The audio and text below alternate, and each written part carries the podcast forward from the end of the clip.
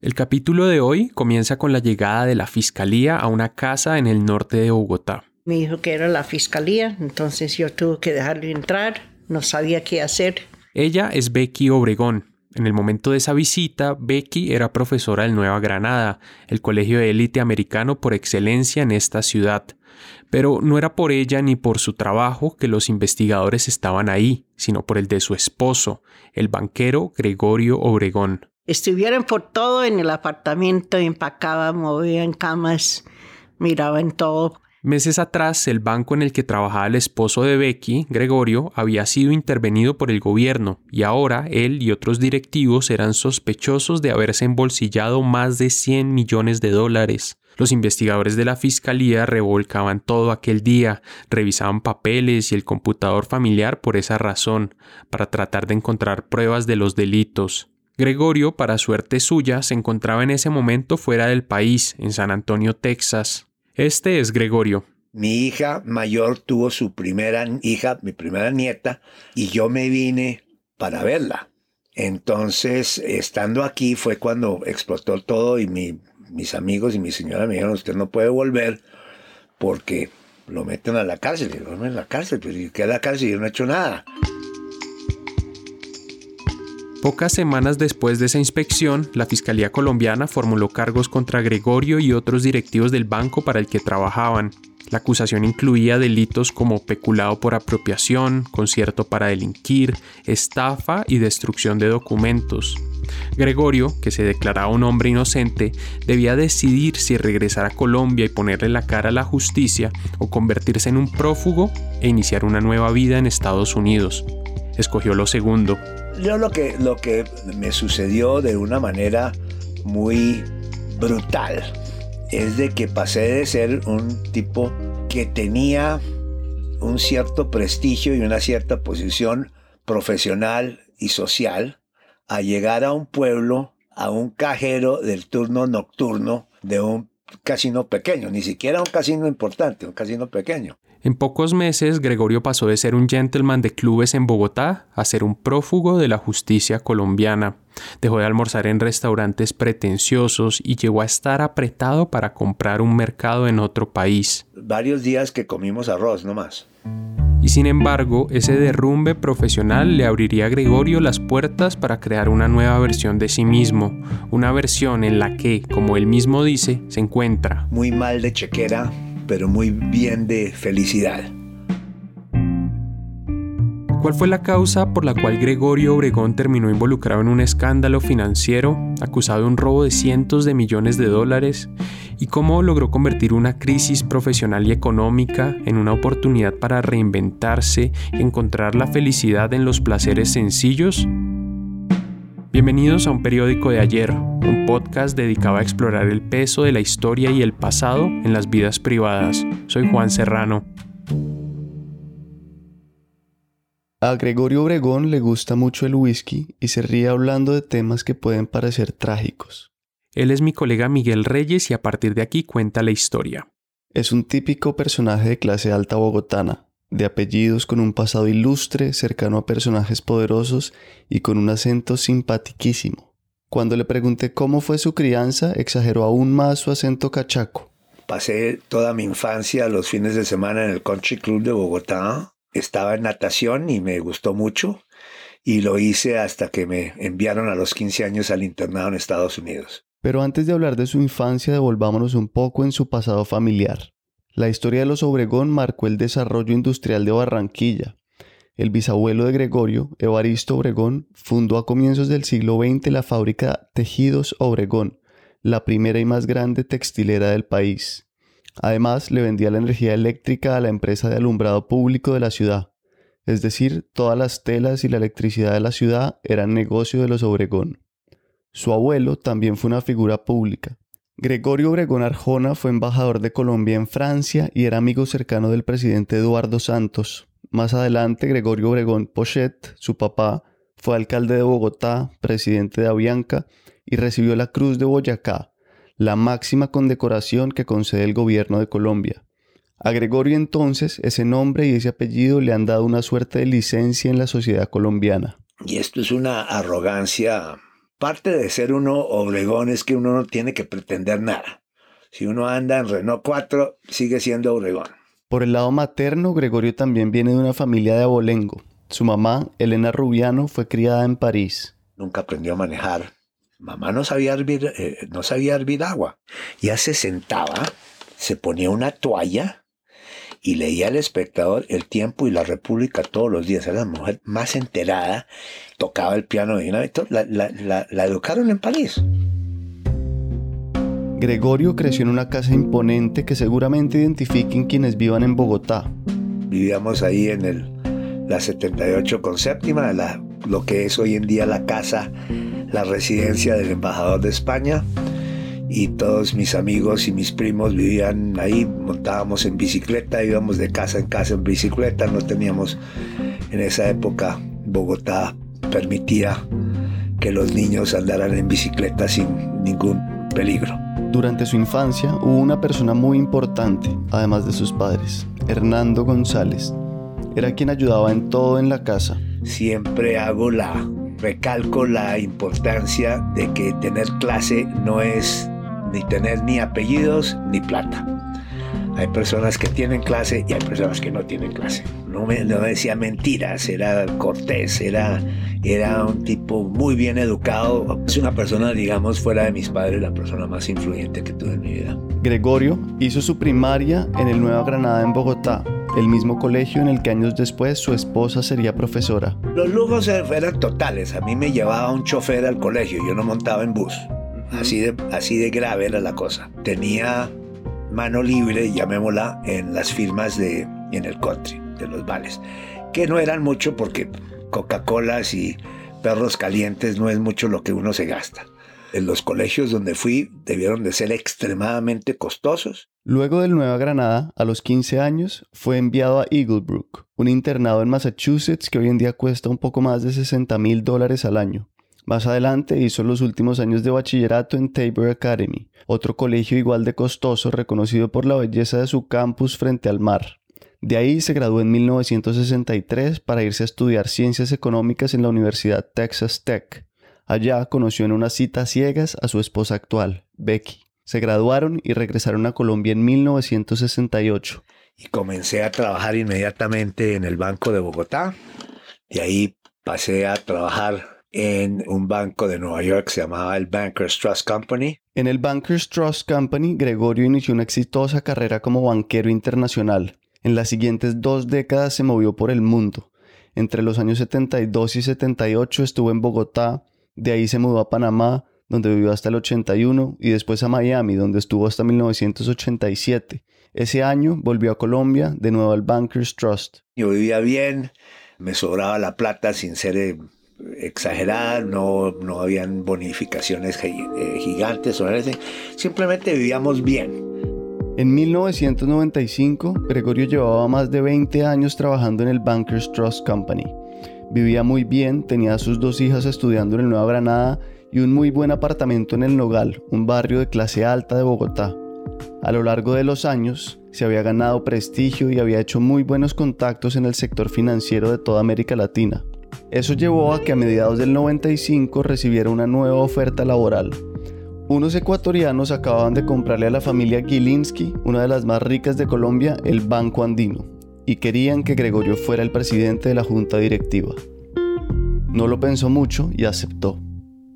A diferencia de otros miembros de juntas directivas, él se involucró en las actividades diarias del Banco Andino. Tenía oficina, iba, manejaba, manejaba crédito, generaba negocios, es decir, no era, no era un presidente de junta directiva tradicional, sino un presidente de junta activo. En los dos primeros años le fue muy bien. Yo me sentía extremadamente contento en el trabajo, extremadamente, no contento, extremadamente contento. Vivía el mejor momento de su carrera, pero el banco era una bomba de tiempo. Se podía caer toda la estantería del sistema financiero. Él es Alberto Donadío. Una situación de inflación de economía afectada por una crisis política que venía como resultado del gobierno de Samper. Alberto es un periodista investigativo colombiano, ha escrito mucho sobre escándalos financieros y tiene dos libros sobre lo que sucedió en el Banco Andino. Alberto, por un lado, cuenta que la situación del andino debe entenderse a la luz de lo que estaba sucediendo con la economía colombiana. La inflación estaba disparada, es decir, los precios estaban más altos de lo que la gente podía pagar, la construcción paralizada y varias empresas se declararon en quiebra. Por primera vez desde la crisis de los años 29 eh, y 30, hubo una contracción en la economía colombiana. ¿Han visto en los periódicos esos titulares tipo La economía colombiana creció al 3,5 en 2019? Bueno, pues en el año 99 Colombia tuvo un, ojo a esto, crecimiento negativo del 4,5%. En ese contexto de crisis hubo un elemento que golpeó fuertemente a la banca y fue la alza de las tasas de interés. Ya sé, estamos entrando en un terreno complicado, pero no se preocupen, vamos a explicar esto de manera sencilla. Empecemos por lo más básico, por entender qué hace un banco. ¿El negocio del banco cuál es? El banco le recibe la plata a la gente que le sobra la plata y que quiere que le paguen un rendimiento por ese capital. El banco obviamente no guarda eso en sus bóvedas, sino que sale a ofrecerlo a gente que necesita plata, por ejemplo, para montar una panadería. Siguiendo con este ejemplo, al ahorrador del banco le pagan unas utilidades por esa plata que deposita en su cuenta. Al panadero, por su parte, el banco le va a cobrar unos intereses sobre ese préstamo que le hizo. El negocio de los bancos está en que los intereses que le cobran a las personas que le prestan la plata, o sea, al panadero, son mucho mayores que la plata que le pagan a los ahorradores. Esa diferencia es lo que se llama el margen de intermediación. El banco es un intermediario, presta plata ajena y se gana esa diferencia. En Colombia, ese margen de intermediación ha sido siempre altísimo y por eso los bancos ganan mucha plata. Pero claro, es un negocio que tiene riesgos porque pasa con frecuencia que la gente a la que el banco le ha prestado plata se cuelga con los pagos. Y ese riesgo se incrementa sobre todo cuando las tasas de interés son altas. Es decir, cuando el precio que tiene que pagar el panadero por haber accedido al crédito es alto. Eso fue precisamente lo que ocurrió en Colombia en esos años. Las tasas de interés estaban por las nubes. El Banco de la República, que es el banco central que las regula, decidió subirlas eso llevó a que miles de personas que tenían créditos con los bancos no pudieran pagar. Aquí, de nuevo, Gregorio.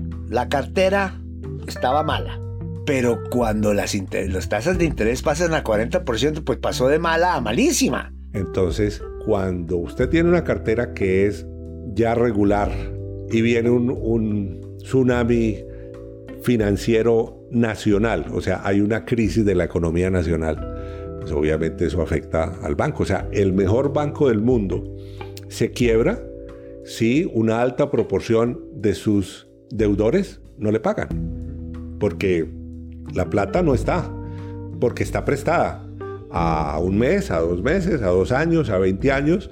Los bancos más grandes tuvieron más capacidad para absolver o, o manejar la deuda. Los bancos más pequeños no la tuvimos. En resumen, la cartera morosa, es decir, la cantidad de clientes que no habían pagado, llegó a tal nivel que los bancos pequeños quedaron sin liquidez y llegó un punto en que empezaron a incumplir sus obligaciones. En el Banco Andino, el síntoma más notorio de la crisis fue a comienzos de 1999, cuando éste se retrasó con sus pagos al Estado. La cosa fue más o menos así. En Colombia la DIAN, que es la entidad encargada del cobro de impuestos, aprovecha la infraestructura bancaria para realizar el recaudo es una cuestión de eficiencia. Uno no tiene que ir a las oficinas de la DIAN para pagar los impuestos, sino que puede hacerlo a través de las oficinas de los bancos. Ahora, esa plata recolectada por concepto de impuestos no es que se aseguren unas bóvedas hasta que la DIAN pase a recogerlas, no. Son fondos que entran temporalmente a la contabilidad del banco y que incluso estos pueden utilizar en sus actividades financieras. Eso sí, cumplido un determinado plazo de no más de 21 días, los bancos tienen que transferir el dinero recaudado a las cuentas de la DIAN. Si no lo hacen, los sancionan. En el caso del Banco Andino, el problema se presentó precisamente porque no le pagó a la DIAN cuando debía.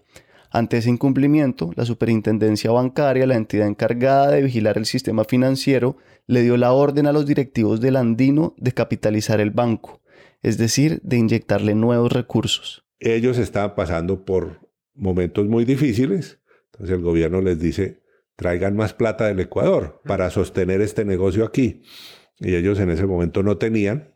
Entonces dejaron perder el negocio, prefirieron que se cerrara a inyectarle más capital. nosotros fuimos a ver a, la superintendente, bancaria, Sarita Ordóñez, y me dijo, ¿tienen la plata para capitalizar el banco? No la tenemos. Entonces voy a intervenir.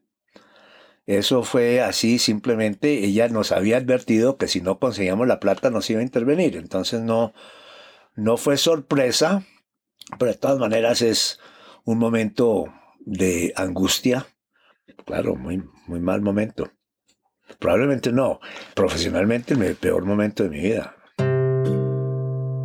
A la mañana siguiente, funcionarios de la Superintendencia Bancaria ingresaron a las oficinas del Banco Andino. La atención al público quedó suspendida y el control quedó en manos del gobierno. Nombraron un liquidador para mirar qué plata había y para pagarle a quien se pudiera.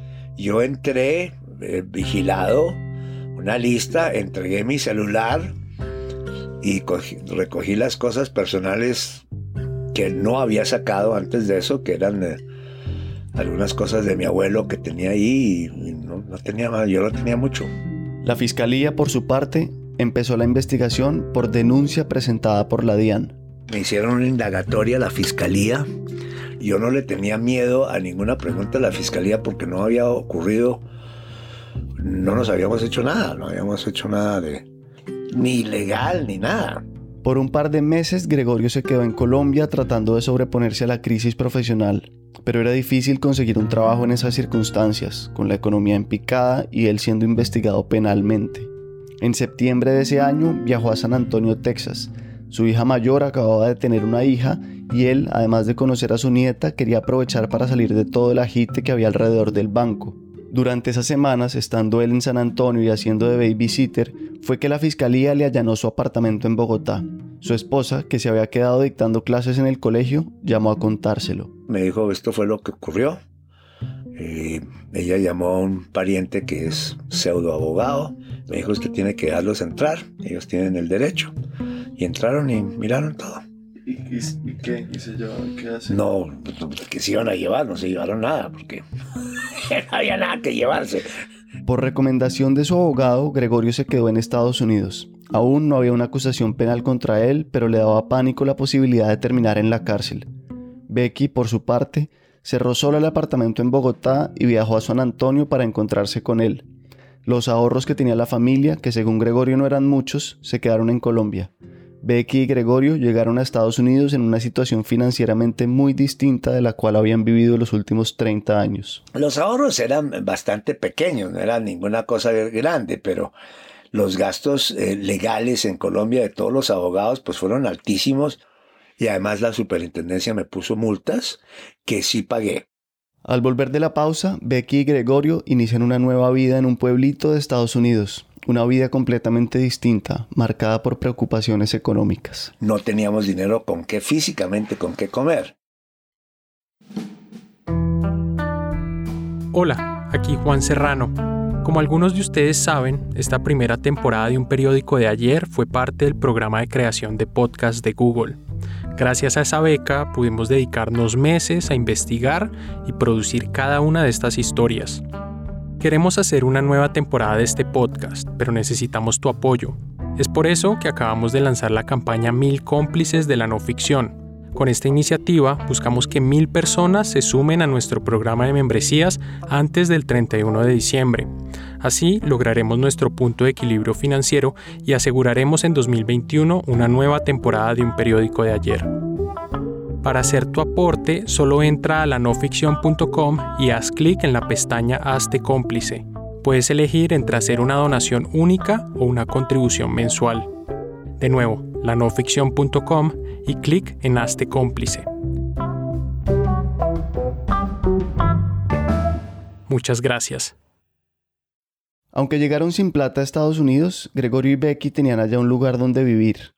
Hacía 25 años habían construido una casa de recreo en un pueblito al suroeste de Estados Unidos llamado Ruidoso, en el estado de Nuevo México. En aquel entonces la mamá de Becky tenía una cabaña allí y ellos decidieron vender un apartamento que tenían en Cartagena para construir esa casa y estar cerca de ella.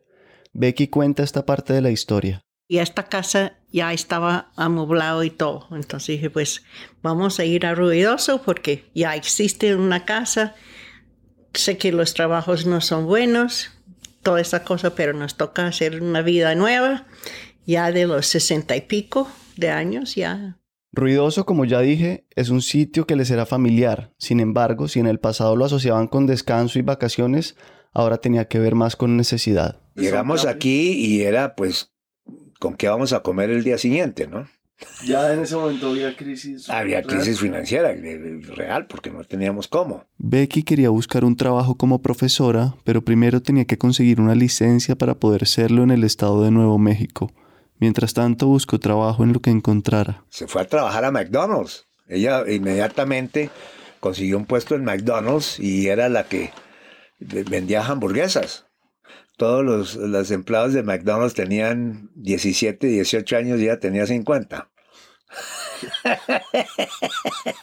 Era, era la que estaba ahí en el, en el contador y, y recibía las órdenes y las escuchaba en el computador y, y así era. Eso sí, estábamos en mentalidad de sobrevivir, así que me pareció divinamente que tuviera algo para hacer, ¿no? Becky hoy también lo cuenta con cierta gracia. Ya han pasado 20 años. Mi vecino me dijo, yo trabajo en McDonald's, yo te, te doy un trabajo.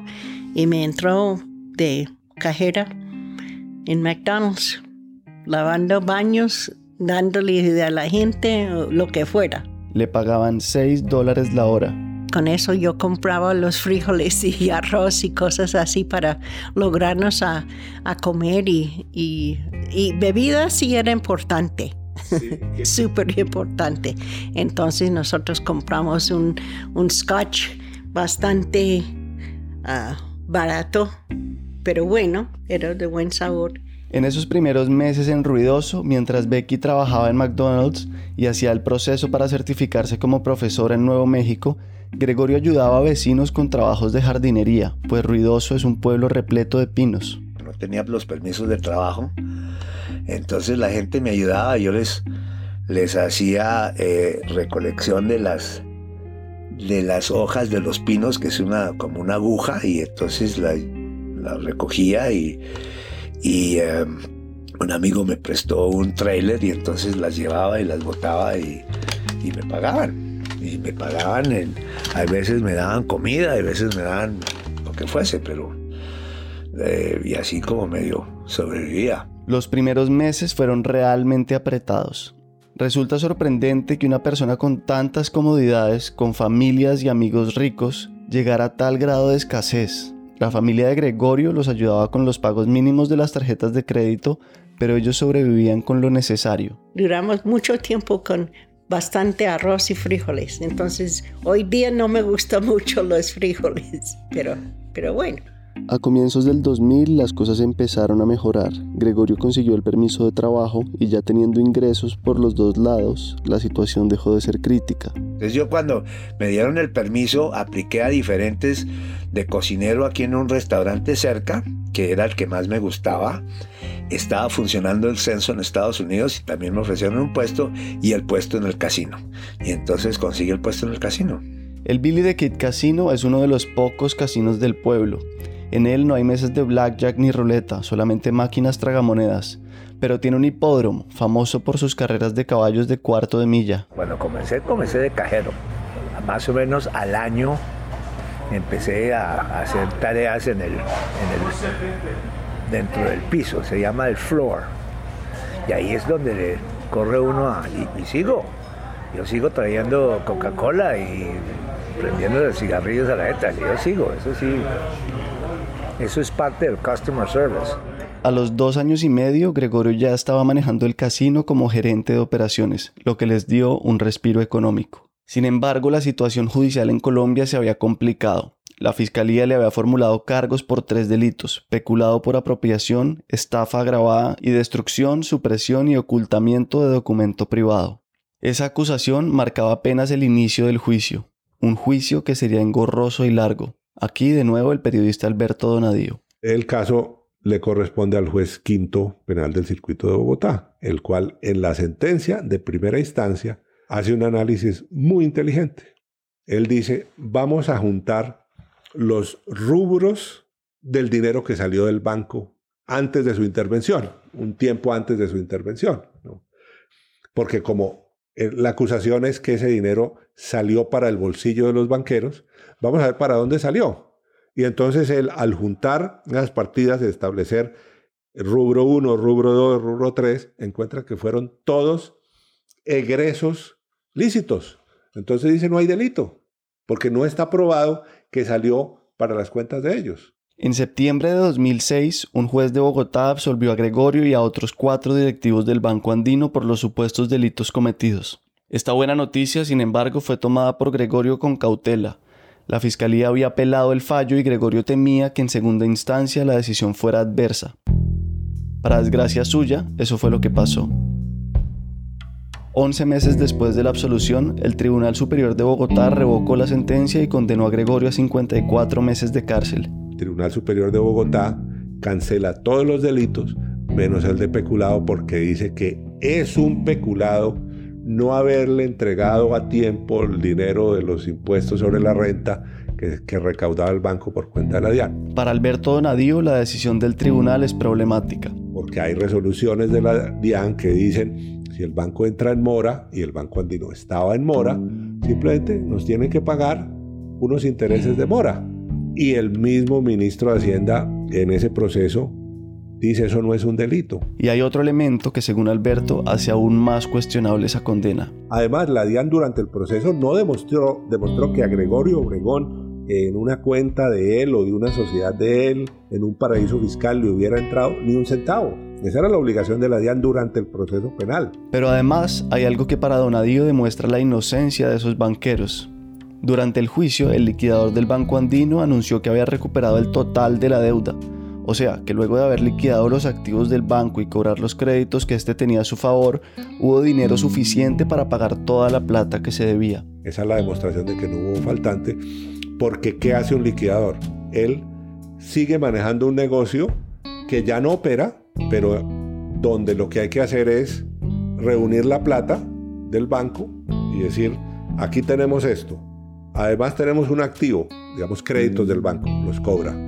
Y luego le estoy debiendo una plata a la DIAN y a tantos miles de clientes del banco. Entonces empieza a hacer abonos y luego seis años después dice, ya le he pagado todo. De acuerdo con Alberto, si fuera cierto que los directivos del banco sacaron 112 mil millones de la contabilidad, habría sido imposible que el liquidador encontrara fondos suficientes para devolverle a todo el mundo lo que se le debía un robo de esa magnitud hubiera dejado un hueco inocultable. De modo que esa ya en el 2005 estaba clarísimo que Gregorio Obregón y los demás banqueros acusados no se habían podido robar nada, que la plata se quedó en el banco. Pero volvamos a Gregorio. Luego de ser condenado en agosto de 2007, veía aún más lejanas las posibilidades de volver a Colombia. Vivían ajustados, sin plata para viajes, pero las necesidades básicas ya estaban cubiertas. Pese a todo, había una sensación que acompañaba a Gregorio todo este tiempo. La añoranza por Colombia. Cuando uno sale de un país voluntariamente, sale uno contento. Pero el caso mío, estar en exilio no es lo mismo que voluntariamente salir. Hay momentos en que lo invade la nostalgia estar sentado en una silla enfrente de la chimenea o mirando aquí en la casa, en la terraza y, y simplemente lo cubre uno un manto de tristeza y empieza uno a llorar, pues así, pero no por ninguna situación específica. Y no llorar así de sollozo, sino salen uno las lágrimas. ¿eh? Todavía le duele pensar en un día de enero del año 2008, cuando estaban en la casa con amigos y le dieron la noticia de que su mamá, Elena Rubiano, había muerto obviamente no haber estado allá y no poder tener posibilidad de llegar allá porque nunca no he tenido yo no tengo posibilidad de llegar a Colombia cosa que obviamente me entristece muchísimo no poder ir una última vez pero no tampoco pudo ir al funeral de su hermana no pudo porque aún teme lo que pueda pasarle judicialmente y también porque... Ya a los 75 años las posibilidades de...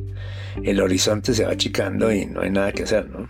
No puedo, no puedo ir, los procesos, yo no sé. Llego allá y, que no tengo con qué invitar a nadie, nada. Entonces,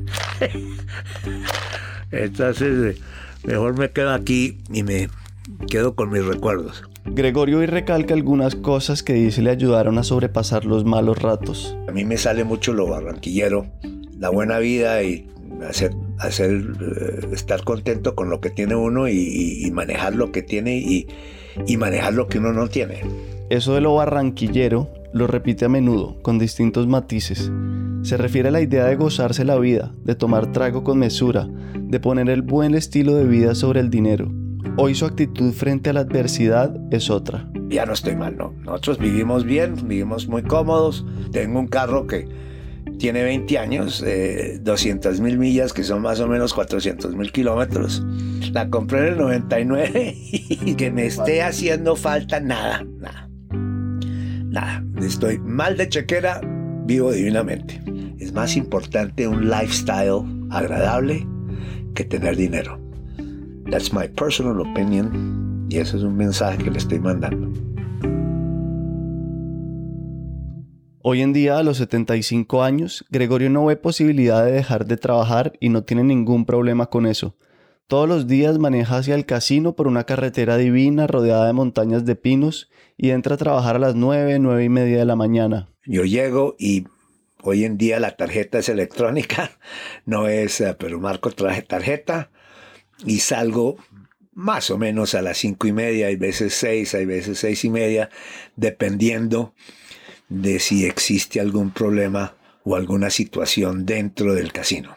Cuando acompañé a Gregorio al trabajo iba vestido de camisa y pantalón khaki, tenis negros y cargaba una escarapela y un radio.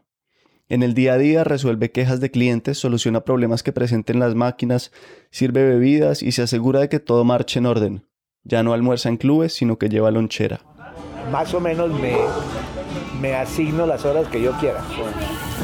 Obviamente quiero trabajar para, para ganar, ¿eh? pero me mido para no cansarme demasiado. ¿Y tiene ya como ahorros para pensar en retirarse pronto? No tengo un centavo. Para retirarse no hay plan. ¿Y está tranquilo con eso? What else can he do? A fact of life. Un hecho de la vida. La incondicionalidad de su esposa Becky lo ayudaba a mantenerse en pie en los momentos más duros. Pues ella siempre vivió, vivió de una manera muy, muy americana, clase media, que no, nunca se dejó impresionar de, de nada, ¿no? Entonces, cuando no teníamos dinero, veía lo mismo cuando comenzamos en la vida, cuando tenía sueldos grandes, la misma, y ahora cuando no tenemos nada, la misma. Sigue igual de jodona. Gregorio ha llegado a unos puntos de escasez impresionantes, pero aún en los momentos más difíciles siempre ha ayudado a sus hijas y nietos con educación, seguros, lo que necesiten. Becky y sus hijas dicen que Gregorio no sabe decir que no, y aunque las ha apoyado tanto, le critican que les dé tanto a los demás antes que a sí mismo. La vida es una situación pasa uno de un mierdero a otro mierdero, a otro mierdero y a otro mierdero y de pronto uno se muere. Entonces, para mí eso es lo que es la vida. y entonces uno tiene éxito en la vida en la manera que maneja uno las diferentes situaciones adversas. Y, y, si uno tiene éxito, y yo creo que tuve éxito en mi vida, es que he manejado mis situaciones adversas de una manera lo más elegante posible y tratando de que tenga el menor impacto mi señora de los, de los efectos y cosa que creo que lo he logrado. En todo el tiempo que hablé con Gregorio, él nunca culpó a alguien de este escándalo del que lo acusaron. Sin embargo, Becky y él creen que la justicia no fue limpia en este proceso. Rabia y frustración no tanto con Gregorio, sino con el país, contra Colombia más que todo. Mm. ¿Por qué? ¿Con la justicia o con qué pensabas? No, no había justicia, no había justicia. Entonces ese sí fue la rabia más, más que yo tuve. Para Gregorio seguramente hubo intereses políticos detrás de todo esto, pero no guarda rencores. Porque resentimiento, no, totalmente lo contrario. Yo creo que para mí la vida, no obstante a la situación del Banco Andino, se ha portado muy bien la vida conmigo. Me ha dado una juventud eh, muy eh, privilegiada y, mi vida profesional fue muy privilegiada y esos dos, tres años adversos dentro de mi vida por el caso del banco, pues sí fueron adversos, pero si uno coge tres años de 75, porcentualmente no puede uno decir que fue una mala vida. Entonces yo no, totalmente lo contrario, yo me siento privilegiado que, que la vida me ha tratado muy bien. Hoy su vida es mucho más sencilla. Sus mayores placeres son salir de camping con Becky, caminar por las montañas, estar cerca de sus hijas, nietos y nietas y tomarse un whisky al lado de una fogata en el deck que él mismo construyó. Becky se alegra de verlo así. Sus preocupaciones son mínimos y Gregorio está contento. Gregorio está muy contento. Me siento orgulloso de haber podido sobrevivir una situación que obviamente fue pésima. Este episodio fue escrito por Miguel Reyes y por mí. La mezcla y el diseño de sonido son de Daniel Díaz. Un periódico de ayer es una producción de la no ficción y es realizado gracias al apoyo de PRX y el Google Podcast Creator Program.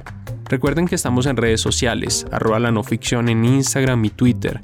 Si te gustó este episodio, compártelo, ayúdanos a correr la voz. Un agradecimiento especial a los Patreons de la no ficción, entre ellos a Carolina Torres, Catalina Llano, Claudia Soto, Daniel Caicedo, Daniel Gordo Garzón, Daniel Montalvo, Darío Cortés, Diana Erazo, Diego Alonso, Edgar Augusto Henao y Emerson Erazo. Si quieres hacerte Patreon y ayudar a que este proyecto continúe, visita la página patreon.com slash la no ficción. A todos muchas gracias. Nos vemos la otra semana.